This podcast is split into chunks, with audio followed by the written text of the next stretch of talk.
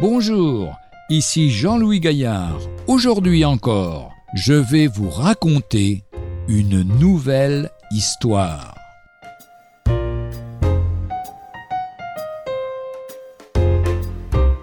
Sage réponse.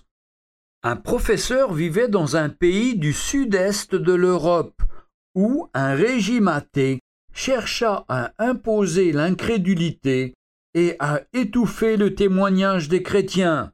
Ces derniers distribuaient avec zèle Bible et littérature chrétienne. Chaque occasion leur était bonne pour parler de Jésus son Sauveur et de la nécessité pour chacun de recevoir, par la foi, le sacrifice de Christ pour devenir un enfant de Dieu. Un jour il fut arrêté et interrogé par la police secrète de ce pays. À chaque question posée, il répondit par une parole de la Bible. Exaspéré, le colonel qui l'interrogeait décida de lui faire dire quelque chose contre le président athée du pays, afin d'avoir une accusation valable à produire contre ce chrétien. J'ai compris, lui dit le colonel, vous croyez en la Bible. Très bien.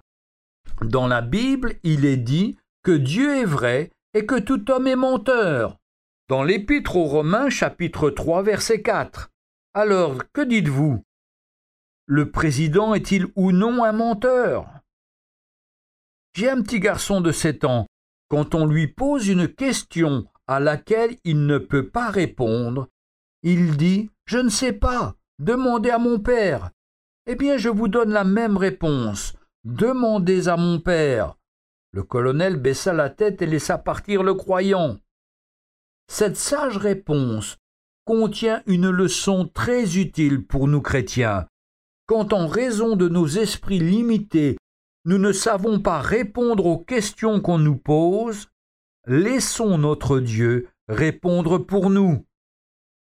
Dans l'évangile de Marc au chapitre 13 verset 11, il nous est dit quand on vous emmènera pour vous livrer devant les tribunaux, ne vous inquiétez pas d'avance de ce que vous aurez à dire, mais dites ce qu'il vous sera donné à l'heure même, car ce n'est pas vous qui parlerez, mais l'Esprit Saint. Retrouvez un jour une histoire sur www.365histoire.com.